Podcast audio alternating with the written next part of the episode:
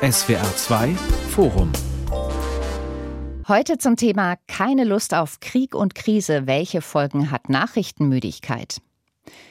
Wieder Angriffe mit Toten in der Ukraine, höchste Waldbrandgefahr in der Pfalz, Krawalle mit Verletzten bei Demonstrationen in Leipzig. Unser Leben ist durchzogen von schlechten Nachrichten. Das frustriert und verdirbt die Laune. Immer mehr Menschen helfen sich, indem sie Nachrichten umgehen, nichts mehr lesen, nichts mehr hören, nichts mehr anschauen. Neue Zahlen sagen, dass das inzwischen jeder Zehnte regelmäßig tut. Geht es uns besser, wenn wir Nachrichten meiden? Und welche Konsequenzen hat das für den Einzelnen und die Gesellschaft? Darüber rede ich heute im SWR2-Forum mit folgenden Gästen. Julia Beere, Kommunikationswissenschaftlerin am Leibniz-Institut für Medienforschung. Sie beschäftigt sich insbesondere mit Mediennutzung.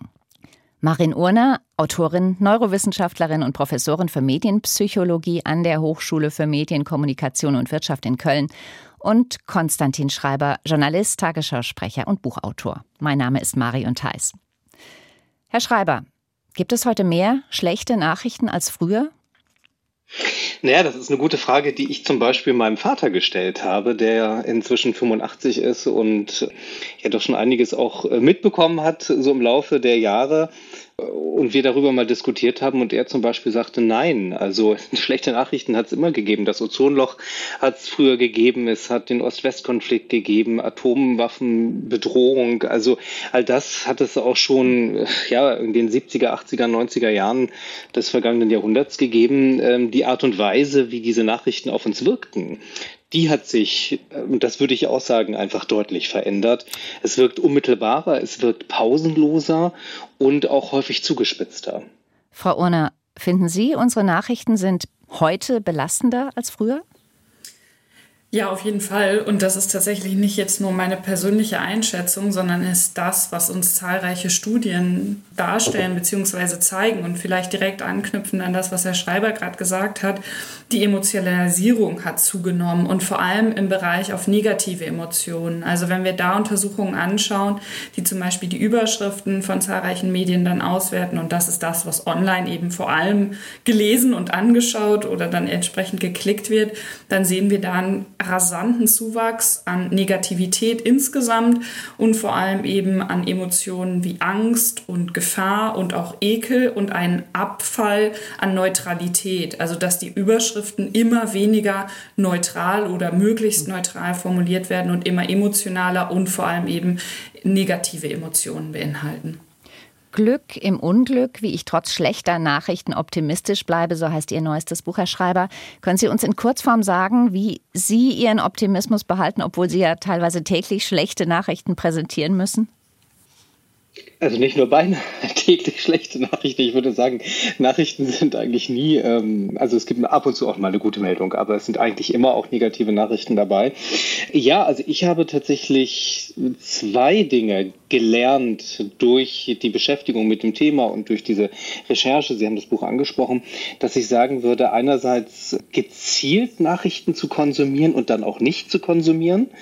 Ähm, also mir bestimmte Zeitfenster zu schaffen, wo ich bestimmte Medien lese und dann aber auch das Handy bewusst weglege oder eben nicht auf Nachrichtenseiten schaue ähm, und so das steuere, die zeitliche und gedankliche Beschäftigung mit dem Thema und tatsächlich mit anderen Dingen dagegen anarbeite gegen diese Negativität, die, wir haben es eben gehört, ja da häufig transportiert wird. Also wirklich äh, mein Bewusstsein, meine Zeit auf Positives zu lenken. Mhm. Also Charakterstärken, vielleicht sprechen wir dann noch gleich drüber, eine Neurowissenschaftlerin ist ja auch ja. dabei. Ähm, also positive Empfindungen tatsächlich bewusst zu suchen und damit Optimismus zu trainieren. Mhm. Aber Vermeidung von schlechten Nachrichten gehört auch mit zu Ihrer Strategie. Habe ich das richtig verstanden? Ja, ich äh, würde immer sagen, nicht abschalten, sondern umschalten. Also nicht Vermeidung, ne, schon informiert bleiben, wahrnehmen, was passiert, aber nicht 24 Stunden am Tag.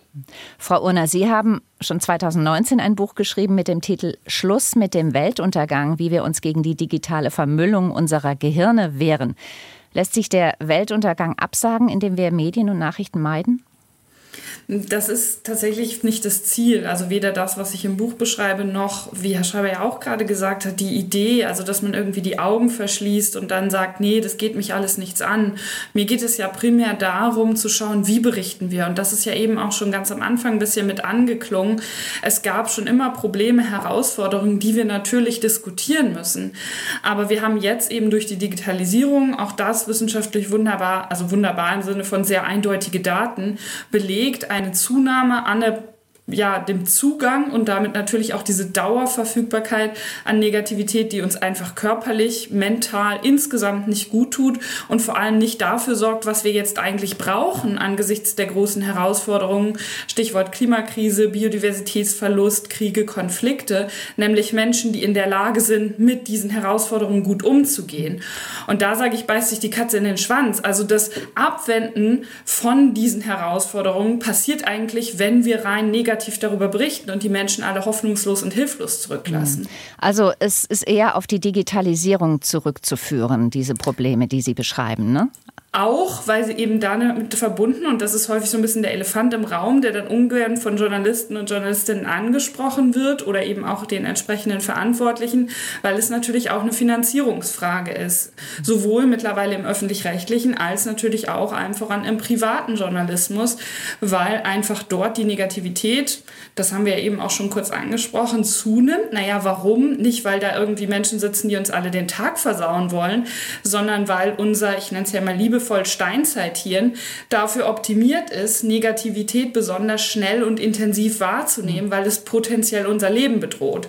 Und da hat sich jetzt ein im wahrsten Sinne des Wortes krankes Finanzierungsmodell etabliert, was eben auf die schnellen Klicks aus und, ist, und nicht auf langfristige Lösungen und Menschen, die sich Gedanken dazu machen. Und das beobachten wir halt weltweit. Mhm. Frau Beere, Sie haben letzte Woche, wie jedes Jahr um diese Zeit, die aktuellen Zahlen zur Mediennutzung in Deutschland vorgestellt. Sie basieren auf dem Reuters Institute Digital News Report 2023. Wie nachrichtenmüde sind die Deutschen? Ja, ein Kernergebnis unserer Studie in diesem Jahr ist, dass das Interesse, das den Nachrichten insgesamt entgegengebracht wird, weiter zurückgegangen ist. Das ist ein Trend, den wir schon seit einigen Jahren beobachten können. Und in diesem Jahr zeigt sich aber eben auch, dass insgesamt die Reichweite von Nachrichten zurückgeht, also sowohl im linearen Fernsehen und Radio als auch Printmedien und online. Also da können wir schon eine gewisse Nachrichtenmüdigkeit beobachten.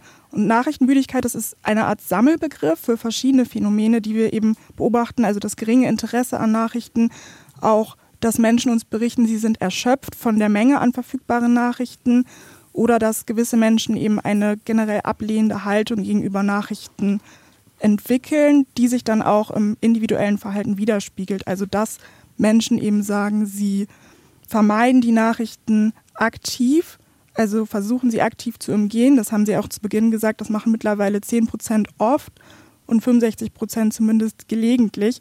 Das hat sich zumindest im Vergleich zum vorherigen Jahr nicht verändert. Also diese Werte sind stabil geblieben, aber seit 2017 sehen wir da einen deutlichen Anstieg in der Bevölkerung.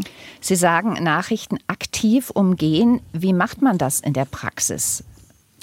Ja, das kann eben sich ganz verschieden ausgestalten. Es gibt eben Menschen, die sagen, dass sie Nachrichten generell vermeiden. Also sobald sie Nachrichten begegnen, ignorieren sie diese, scrollen in ihrem Nachrichtenfeed weiter oder schalten eben um. Es kann aber auch bedeuten, dass ich seltener auf Nachrichten zugreife, also eben nicht mehr zehnmal am Tag meine Nachrichten checke, sondern vielleicht nur noch einmal am Tag.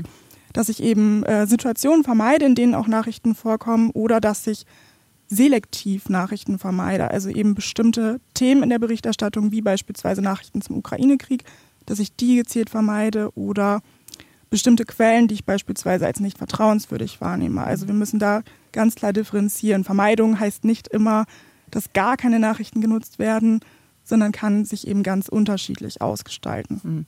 Wer ist denn besonders nachrichtenmüde? Sind das eher junge, alte, arme, reiche Menschen ohne Schulabschluss, gebildete? Dadurch, dass äh, Nachrichtenvermeidung eben so unterschiedlich aussehen kann, kann ich diese Frage nicht mhm. pauschal beantworten. Also wir wissen beispielsweise, dass junge Menschen tendenziell ein geringeres Interesse an Nachrichten haben, auch ein geringeres Vertrauen in Nachrichten haben und deswegen potenziell vielleicht gefährdeter wären, die Nachrichten zu vermeiden. Aber wenn wir uns das in der deutschen Bevölkerung ansehen, gibt es da eigentlich gar nicht so gravierende Altersunterschiede. Also in der generellen Tendenz, die Nachrichten zu vermeiden, kommt das über alle Altersgruppen hinweg vor. Mhm. Wir wissen beispielsweise, dass Menschen mit einer extremeren politischen Orientierung, auch Menschen, die sich eher am rechten politischen Rand einordnen, tendenziell eher sagen, sie vermeiden bestimmte Nachrichtenquellen, die sie eben als nicht vertrauenswürdig wahrnehmen. Und wir wissen, dass beispielsweise Menschen mit einem sehr großen Interesse an Nachrichten, die eher auch tendenziell eine höhere formale Bildung haben, eher sagen, dass sie ja von den Nachrichten manchmal überfordert sind und deswegen einfach seltener auf Nachrichten zugreifen, aber sich eben nicht komplett von Nachrichten abwenden. Sie haben schon gesagt, die Masse ist oft mal ein Problem. Mit welcher Begründung meiden die Menschen denn Nachrichten? Genau, also die Gründe der Nachrichtenvermeidung haben wir im vergangenen Jahr erhoben in unserer Studie und da haben die meisten Menschen gesagt, dass sie die Nachrichten vermeiden, weil zu häufig über bestimmte Themen berichtet wird, wie eben damals noch die Corona-Pandemie oder auch insgesamt politische Themen. Ein ebenfalls sehr häufig genannter Grund ist, dass eben die Nachrichten eine negative Auswirkung auf die Stimmung der NutzerInnen haben, also dass sie da durchaus Belastungen auch erleben und deswegen Nachrichten zumindest vereinzelt umgehen. Interessant war im vergangenen Jahr auch der Befund, dass Jüngere Menschen äh, etwas häufiger gesagt haben, dass sie die Nachrichten vermeiden, weil sie Schwierigkeiten haben, diese zu verstehen oder damit nichts anfangen können. Also mehr als die Hälfte beziehungsweise die Hälfte der Befragten geben ja im aktuellen Report, also bei dem deutschen Stichprobe an, dass sie sehr stark, also 58 Prozent an positiven Nachrichten, 53 Prozent an lösungsorientierten Nachrichten interessiert sind und jetzt der letzte Punkt, Stichwort Komplexität und Verständnis, die Hälfte angibt, dass sie halt an Nachrichten interessiert sind, die helfen, komplexe Themen zu verstehen. Also auch da ja wirklich ein ganz klar bedeut oder drei klar geäußerte Bedürfnisse, die anscheinend so noch nicht genug Abbildung finden. Absolut. Und wenn ich da direkt ergänzen darf, also wenn wir uns das dann nochmal anschauen für Menschen, die eben sagen, dass sie oft die Nachrichten vermeiden und Menschen, die eben nicht die Nachrichten vermeiden, also die eben auch häufig Nachrichten nutzen, dann sehen wir, dass grundsätzlich Menschen, die eben sich von den Nachrichten abwenden, auch insgesamt ein geringeres Interesse an Nachrichten haben, also auch ein geringeres Interesse an den Nachrichten, die Sie gerade genannt haben. Aber im Verhältnis sind sie doch deutlich stärker eben an positiven Nachrichten interessiert und weniger an Nachrichten, die eben ein ständiges Update der Nachrichtenlage geben und ja, also eben diese ständigen äh, News-Updates, Einmeldungen, die wir sehen, da ist das Interesse im Verhältnis deutlich weniger ausgeprägt als bei Menschen, die eben nicht die Nachrichten vermeiden. Was ich interessant fand, ist, dass die Zahlen zeigen, dass ja 36 Prozent der Befragten Nachrichten vermeiden aus dem Bereich Unterhaltung und Prominente. Hier sollten wir vielleicht mal klären, worüber wir reden. Über Nachrichten, wie wir sie hier in SWR 2 zur vollen Stunde hören, über Tagesschau oder geht es auch um Magazinsendungen, um Hintergrundsendungen oder vielleicht um Twitter, WhatsApp oder Influencer-Nachrichten? Das ist eine sehr wichtige Frage, denn äh, in der Studie werden die Befragten zu Beginn auch darüber informiert, was wir denn unter Nachrichten verstehen. Und ähm, da wird ein sehr allgemeines Verständnis von Nachrichten zugrunde gelegt, also dass Nachrichten eben aktuelle, lokale nationale und internationale Ereignisse sind und andere aktuelle Informationen. Und wir wissen eben, Nachrichten können ja alles Mögliche sein. Also es können auch Nachrichten, wie eben genannt, über Prominente sein, über Sport, Gesundheit. Also es ist eben ein riesiges Feld von Informationen und Inhalten. Und ähm, da wissen wir natürlich, dass manche Menschen eben sich stärker für Gesundheit interessieren, für Politik, andere interessieren sich eher für sogenannte Soft News. Und da müssen wir eindeutig differenzieren. Wir können nämlich eben nicht sagen, dass Nachrichtenvermeidung automatisch ein Problem für die Demokratie darstellt. Denn wenn ich sage, ich äh, informiere mich eben regelmäßig über Politik, weil ich mich auch sehr stark dafür interessiere und meide eben Nachrichten zu Prominenten oder zu Sport, dann stellt das sicherlich keine Gefahr für die Demokratie dar. Jetzt muss ich da doch nochmal drauf eingehen, weil ich das ja ganz häufig habe, wenn ich auch bei Diskussionsrunden bin oder äh, mit Leute treffe, die sagen, wir wollen mehr positive Berichterstattung oder, oder lösungsorientierte Ansätze. Und ich frage immer zurück, und das frage ich auch gerne in die Runde, wie soll das denn aussehen? Also mir fehlt da wirklich so ein bisschen manchmal die Fantasie, wie soll ich jetzt beim Ukraine-Krieg lösungsorientiert berichten als Journalist? Also da, da fehlt mir teilweise die tatsächlich meine journalistische Vorstellungskraft. Ich meine, ich kenne, ich weiß ja, Constructive Journalism ist ein Riesenthema bei uns. Trotzdem sehe ich da das Problem, auch wenn ich jetzt ein anderes Beispiel Klimakrise rausnehme ich komme ja um die Problematisierung nicht herum. Also wie will ich es denn schaffen, dass ich dem Menschen, den ich sage, ähm, äh, beschäftige dich mit dem Thema, ich, ich werde dir aber eine Lösung aufzeigen, der aber das Problem schon gar nicht in seinem Leben permanent haben will. Wie soll ich den denn das auch mit einem, also den kriege ich ja gar nicht dazu, sich mit diesem Inhalt befassen zu wollen. Plus es kommt ja noch das Problem dazu, dass es ganz schnell dann ähm, diesen Appell hat, du musst dein Leben verändern, wenn wir bei dem konkreten Beispiel bleiben. Und das ist ja auch etwas, wo ganz viele Menschen das gar nicht wollen oder das Angst macht oder das schon wieder ähm, irgendwie das Dasein in Frage stellt, wie man es gerade führt. Also ist, ich kenne auch diese, ich war mal bei so einer Befragung, also ich weiß ja, wie das abläuft, äh, hinter einer Scheibe und man hört zu, wie da diskutiert wird mit Stichproben von Leuten, die man da eingeladen hat, dabei. Sie werden dann ja gefragt, hätten Sie gerne lieber lösungsorientierte Nachrichten? Da sagen natürlich alle ja, aber ich habe mich da auch in dieser Situation gefragt, keiner, glaube ich, weiß wirklich, wie das aussehen aussehen soll. Also das erste ist ganz, ganz wichtig, die Unterscheidung zwischen positivem und konstruktivem Journalismus und dann als Untermenge vom konstruktiven das lösungsorientierte. Also um das einmal klar zu kriegen, positive Nachrichten sind nicht konstruktiver Journalismus und lösungsorientierte Ansätze ist eine Teilmenge vom konstruktiven. Was meint jetzt das konstruktive? Das meint genau das, was ich vorhin schon so ein bisschen verklausuliert versucht habe zu sagen, nämlich dass wenn wir diese großen Probleme und Herausforderungen, Stichwort Klimakrise, Stichwort Ukraine-Krieg und viele andere Kriege und Konflikte auf dieser Welt haben, häufig eben menschengemachte Dinge, wir dann eben hingehen können und sagen, wie wollen wir jetzt damit umgehen? Also die Kernfrage des konstruktiven Ansatzes, des konstruktiven Journalismus ist einfach dieses Was jetzt? Also klassisch journalistisch gedacht, eine zusätzliche W-Frage über oder mindestens neben die anderen W-Fragen zu stellen. Vielleicht sagen Sie gerade noch mal, ich weiß nicht, ob jeder weiß, welche W-Fragen das sind. Ach so, ja klar, sowas wie wer, wo, wann, was, so die klassischen, also ein bisschen wie für die Nicht-Journalistinnen und Journalisten, wenn man einen Notruf absetzt, da muss man ja auch die W-Fragen beantworten. Wenn ich die aber jetzt mit dieser, ich nenne es immer gerne konstruktiven Brille anschaue und mich halt frage, was jetzt? Also sprich, das Problem so ernst nehme und die Dramatik verstanden habe, dass ich mir Gedanken machen muss, weil es einfach zum im wahrsten Sinne des Wortes um Leben und Tod geht, wie es denn jetzt weitergehen soll, dann ist der konstruktive Ansatz tatsächlich alternativlos, weil es ja sonst bedeuten würde, okay, wir wissen nicht, was wir tun sollen oder wir haben auch kein Interesse daran, darüber zu reden, was wir tun sollen, sondern wir haben eigentlich schon aufgegeben, ja? Also es geht nicht darum, ganz wichtig, jetzt das erste wichtige Missverständnis hier, dass die Journalistinnen und Journalisten sich hinstellen müssen oder recherchieren müssen oder äh, selber darauf kommen müssen im schlimmsten Fall, ja, was jetzt die Lösung sind, sondern einfach ihre Interviewpartner und Partnerinnen zum Beispiel genau diese Fragen zu stellen. Mhm. Sie haben vorhin nee, gesagt... Ich, halt, da muss ich kurz noch darauf reagieren, das, ich, das ist mir auch klar, das habe ich auch gar nicht gesagt. Ich sehe nur auch da nochmal das Hauptproblem, Leute, die sich mit dem Problem gar nicht befassen wollen. Glauben Sie wirklich, dass Sie die damit gewinnen? Also wenn ich sage, ich will gar nichts hören über die Klimakrise, bin ich mir nicht sicher, ob ich jemanden zum Einschalten bewege, wenn ich sage, ich sage dir aber anschließend, was du in deinem Leben ändern musst. Es geht darum nicht zu sagen, hier kommt jetzt die Lösung, werdet bitte alle vegan, fahrt kein Auto mehr und fliegt nicht in den Urlaub.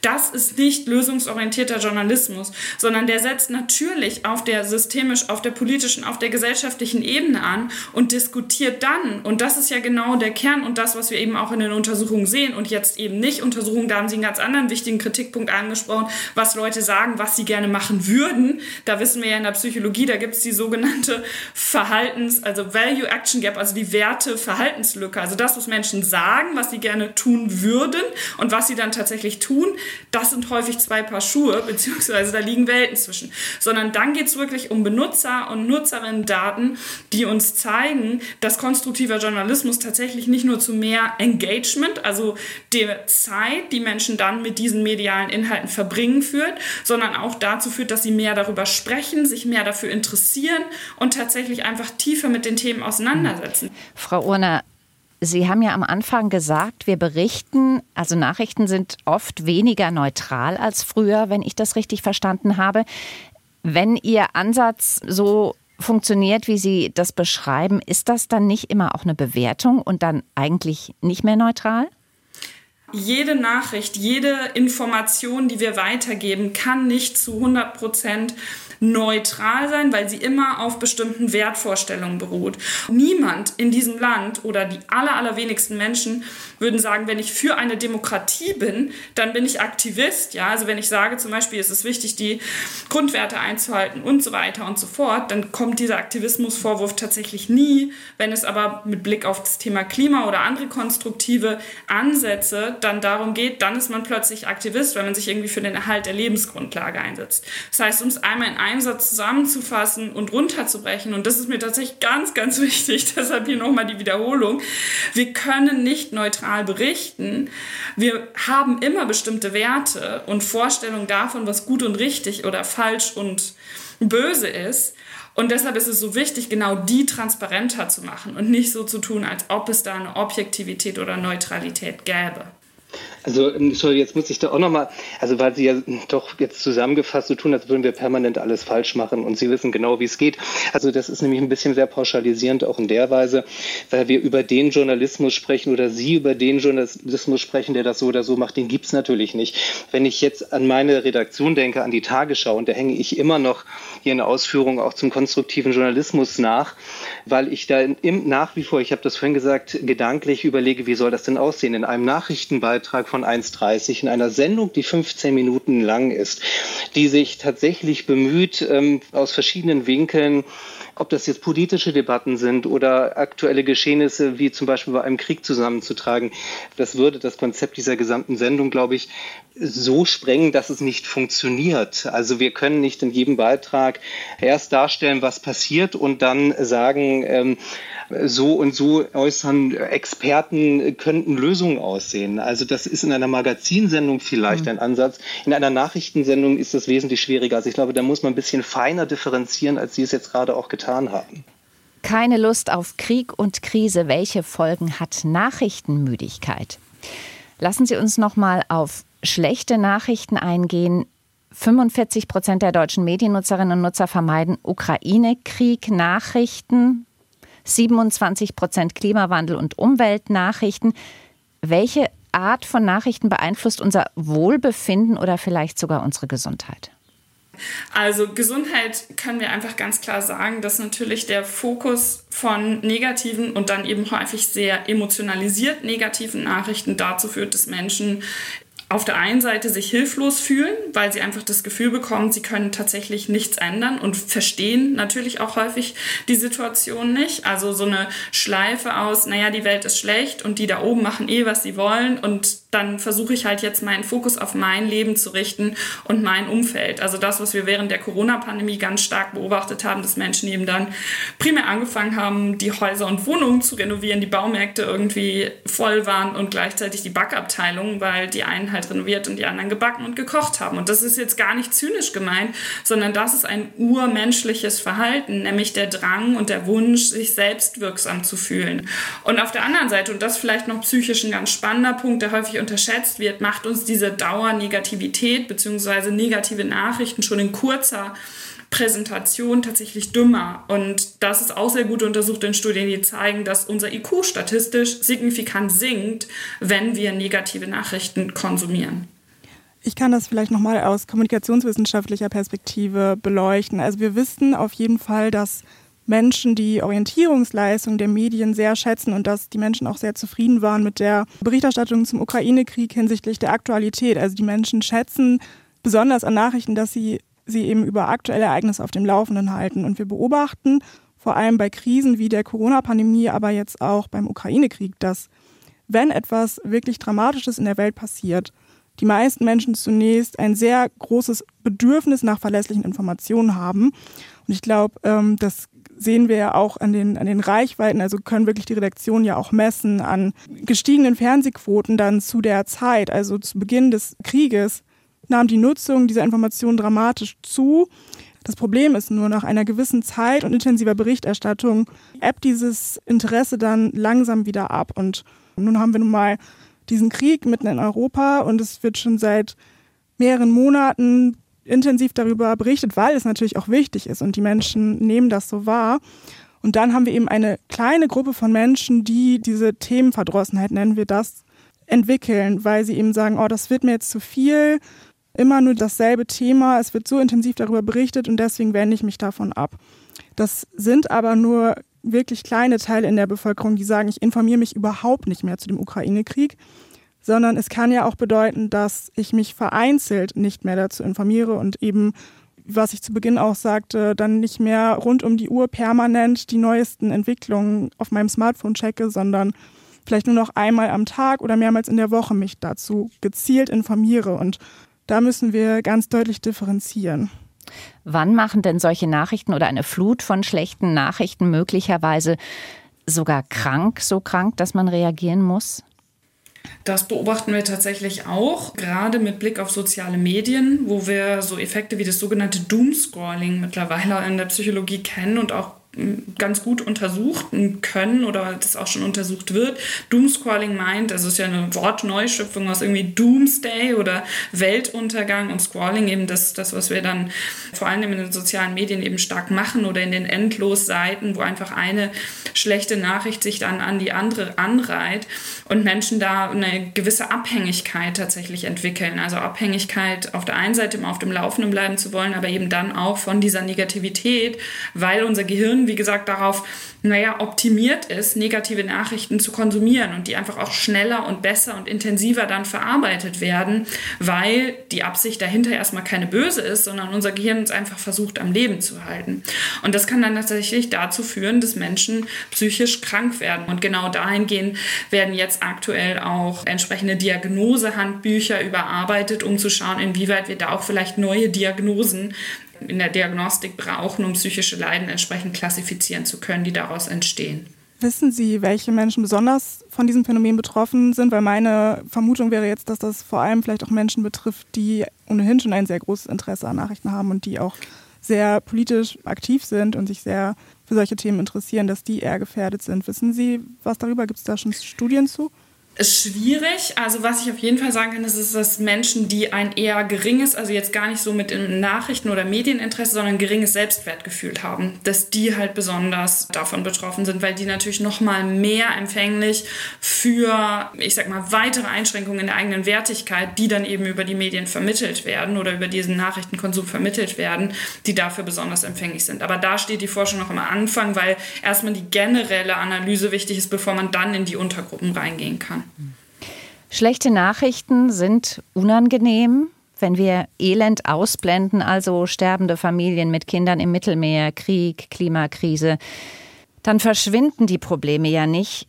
Ist es trotzdem sinnvoll? Ich glaube, es ist besonders so. sinnvoll, wenn man eben, Entschuldigung, diese Symptome, die Frau Urner gerade berichtet hat, ähm, erlebt. Aber grundsätzlich ist es natürlich sehr wichtig, sich zu informieren und da sind Nachrichten eben eine wichtige Quelle, weil sie uns Orientierung verschaffen auf einem kurzen Blick über die aktuellen Ereignisse des Tages. Also ich habe mich das natürlich auch gerade als Nachrichtenmensch gefragt. Ähm, ist das jetzt gut oder schlecht, wenn ich ab und zu mal umschalte, wie ich es ja nenne?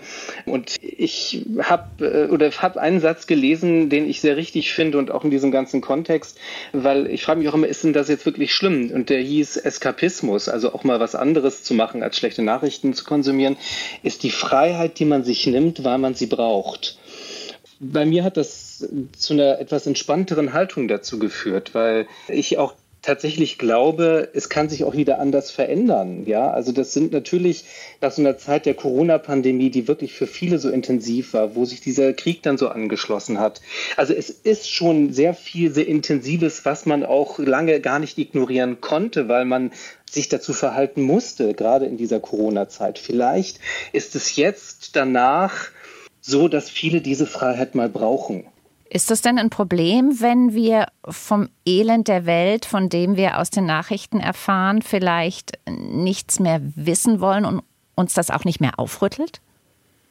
Also ganz wichtig ist ja zu verstehen, dass wir gegen das Elend oder potenziell gegen das Elend nur etwas ausrichten können, wenn wir selber dazu in der Lage sind. Mir ist es wichtig, das an der Stelle zu betonen, weil ich denke, dass es eine gute Antwort auf die Frage ist, zu begreifen oder sich nochmal klar zu machen, es ist niemandem damit geholfen, weder mir als Individuum noch irgendwelchen Menschen, die gerade sehr stark leiden, in Krieg, Konflikten oder anderen schlimmen Situationen sich befinden, wenn es mir schlecht geht. Weil dann bin ich weder in der Lage, mir zu helfen und dann natürlich erst recht nicht in der Lage, anderen Menschen unterstützend zur Seite zu stehen. Ich würde gerne auch noch den Blick weiten von Nachrichten, weil ähm, Journalismus ist ja mehr als äh, eine Nachrichtensendung wie die Tagesschau. Journalismus sind ja auch politische Dokumentation, Talkshows, Bücher, Podcasts.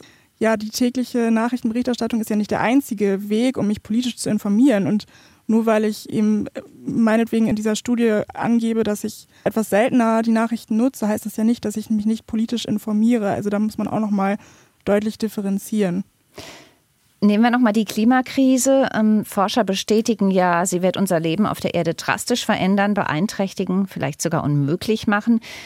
Wie kann es dann trotzdem sein, dass man mit solchen Nachrichten immer schwerer zu den Menschen durchdringt? Naja, weil das erstmal ein Schutzmechanismus auch da unseres Gehirns ist. Also wenn ich vermittelt bekomme, dass es sowieso keine Lösung gibt, beziehungsweise in weiten Teilen der Erde menschliches Leben unmöglich sein wird, dann stelle ich erstmal auf, das kann ich jetzt nicht hören, weil das einfach, und das ist die große Herausforderung gerade beim Klimajournalismus, weil es erstmal eine krasse Überforderung bedeutet. Für mich als Individuum und vielleicht sogar für die Menschheit insgesamt. Genau deshalb ist es so wichtig, da Ansätze zu finden, die das Ganze eben nicht zu einer Überforderung, sondern zu einer Riesenchance und der damit verbundenen Transformation von allen gesellschaftlichen Bereichen einhergehen muss. Aber gerade bei der Klimakrise kann man ja nicht nur von Hilflosigkeit reden. Das ist ja ein Bereich, in dem jeder Einzelne und jeder Einzelne aktiv werden könnte. Absolut. Also genau deshalb ist ja die Diskussion darüber so wichtig und dabei aber nicht in diesen, das hatten wir ja eben auch schon mal ganz, ganz kurz bei dem lösungsorientierten Ansatz, in so eine, naja, zwei Welten-Ansicht oder zwei Seiten-Ansicht zu verfallen, wo es entweder darum geht, den eigenen Lebensstil, Stichwort CO2-Fußabdruck und so weiter, zu überarbeiten und dann irgendwie das gute, reine, klare Leben zu führen oder zu sagen, naja, das System muss sich halt ändern, sondern dass wir als Menschen oder vielleicht ganz groß gedacht Macht als Menschheit uns eben überlegen müssen in den entsprechenden Organisationsformen von Politik über Unternehmen, über eben das Individuum und die familiären und sozialen Situationen, wie wir mit dieser Herausforderung umgehen wollen. Genau das ist die, die, die Kernidee. Also ja, kann ich nur hm. zustimmen. Also Nachrichten über die Klimakrise können uns überfordern, sie können uns nerven. Ist es dann vielleicht notwendig, Nachrichten aus Dringlichkeit sogar zu intensivieren, egal wie die Nutzer reagieren, statt aus Rücksicht vor Überdruss zu reduzieren? Ja, also das zieht jetzt natürlich auch so ein bisschen, weil ich so der Praktiker mit, mit den Nachrichten hier natürlich auch bin in der Runde. Also ja, weswegen ich mir da gerade auch schon so schwer tue, weil es gar nicht mein primärer Blickwinkel ist, dass ich die ganze Zeit Leute irgendwie zu einem Thema ziehen will. Also darum kreist es ja gerade auch so ein bisschen. Also das ist ehrlicherweise, wenn ich praktisch in der Redaktion sitze, nicht mein erster Gedanke. Wie kriege ich es hin, dass die Leute meine, meine Nachricht lesen, also das, was ich als Nachricht, sondern also man guckt natürlich, was passiert und wer sagt was und mhm. was, also komme ich wieder aus der aktuellen Berichterstattung nochmal, das mag im Magazinjournalismus ein bisschen mhm. anders sein, aber irgendwie, keine Ahnung, Ministerreisen irgendwo hin, irgendwo ist ein Vulkan ausgebrochen, also da das war ich aber ja nicht und, Entschuldigung. Nein, aber da sitze ich ja nicht und überlege, wie kriege ich es jetzt hin, dass die Leute heute was über, über eine Klimakrise hören. Mhm. Also, das war aber gar nicht meine Frage. Meine Frage war, also Sie als Journalist Journalist werden ja auch sagen, das ist ein dringliches Thema, über das berichte. Sie, Sie werten ja genau. die Themen, ne? Und wenn Sie sagen, also das, das ist überlebensnotwendig, jeden Tag daran ändert sich auch nichts, ja. Wenn Sie eine Wertigkeit haben und sagen, das ist so wichtig, müssen wir da noch penetranter darüber berichten. Also es geht mir nicht darum, ob die Leute es hören oder nicht, sondern einfach, Ne, ob es ja, doch, notwendig das ist. Zusammen, weil Sie sagen, die Leute wollen es nicht hören, deswegen müssen wir es noch intensiver berichten. Nee, nee, nicht deshalb. Ja nicht deshalb. Nicht, weil es die Leute nicht hören wollen, sondern weil es einfach dringlich ist. Naja, und es noch nicht so angekommen ist. Das war ja schon aus dem Beitrag davor auch die Konnotation, wo wir herkamen. Ne? Also das insofern, das hängt schon ein bisschen, mhm.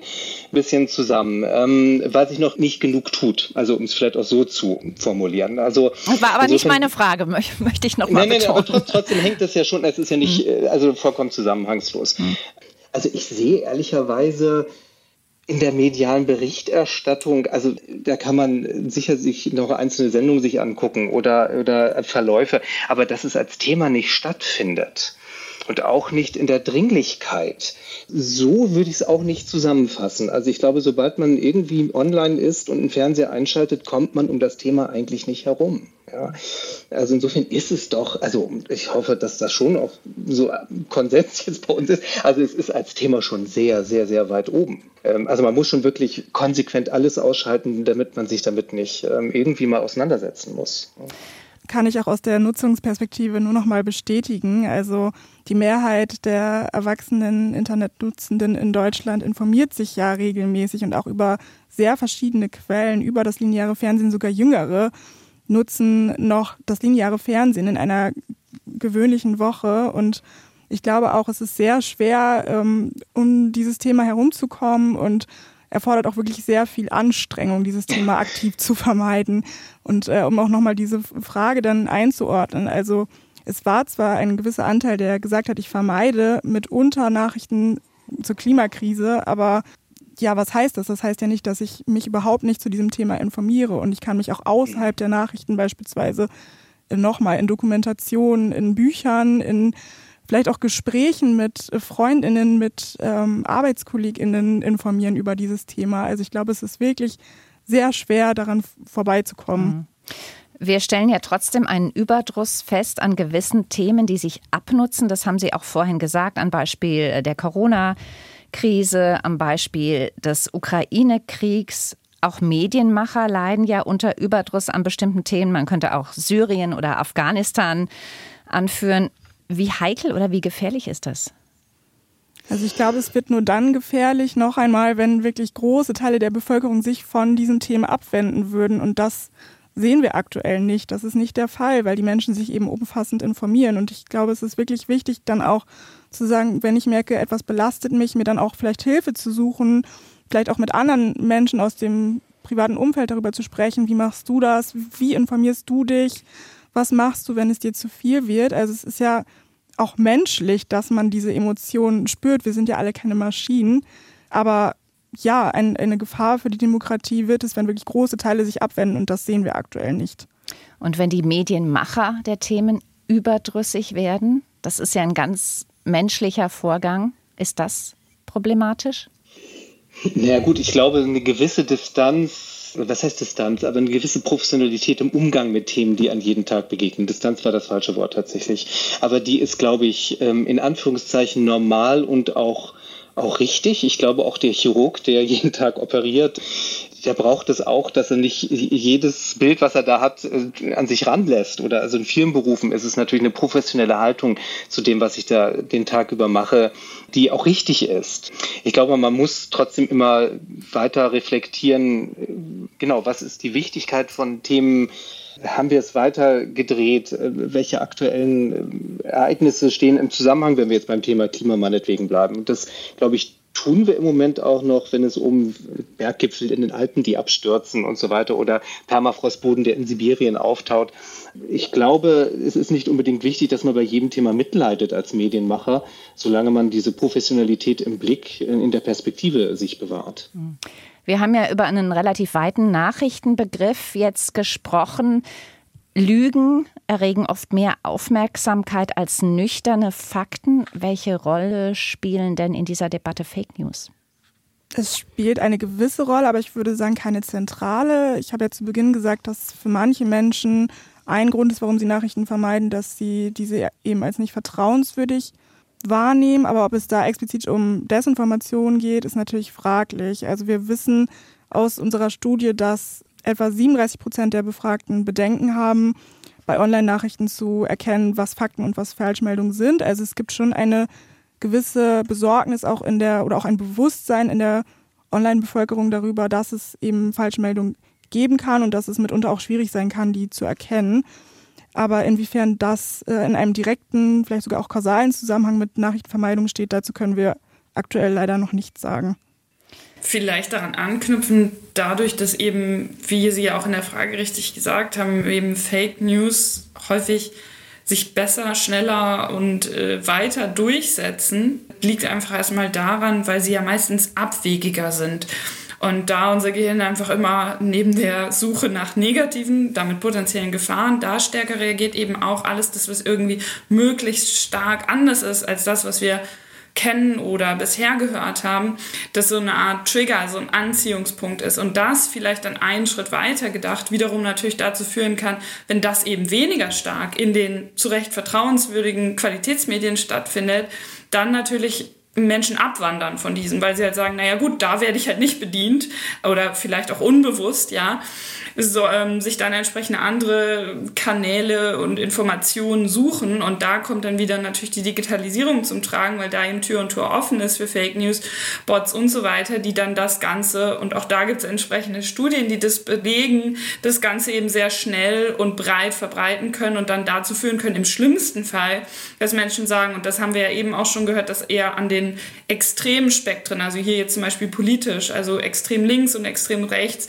da das Vertrauen generell in die Qualitätsmedien geringer ist, aus genau diesem Grund, weil eben das eigene Weltbild dann an einem bestimmten Punkt nicht mehr bedient wird, weil es halt nicht mehr zu der Vorstellung von dem, was Normales passt.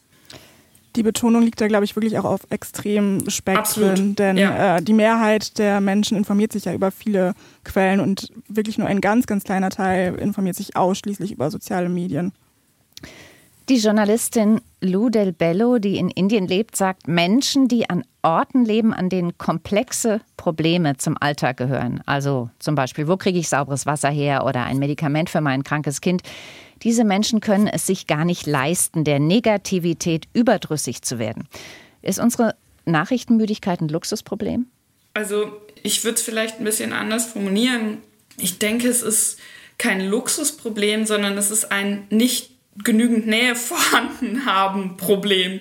Und das knüpft ja direkt an das Zitat bzw. die Aussage aus der Frau aus Indien an, weil sie natürlich einfach einen ganz, ganz anderen Alltag vor sich hat. Und das, was es uns schwierig macht, was ja auch, um nochmal zum Klimajournalismus zurückkommt, lange Zeit ein großes Problem bei dieser Berichterstattung war, ist irgendwie, dass es nicht nah war. Also das klassische Symbolbild war dann der Eisbär auf der Scholle, die irgendwie dahin schmelzt. Oder eben hier die Vorstellung, was es bedeutet, nicht genügend Wasser äh, zum Waschen, Trinken, Kochen und so weiter pro Tag zur Verfügung zu haben. Und wir erleben jetzt ja, und da sind wir dann bei der psychologischen Nähe, die dadurch generiert wird, auch in Deutschland, Stichwort Dürre, Stichwort Brände, Stichwort äh, Trinkwasserrationierung in Nachbarländern und so weiter, dass das einfach ein Problem wird oder eine Herausforderung wird, die jetzt oder in sehr naher Zukunft und ohne in sehr naher Zukunft uns alle betreffen wird.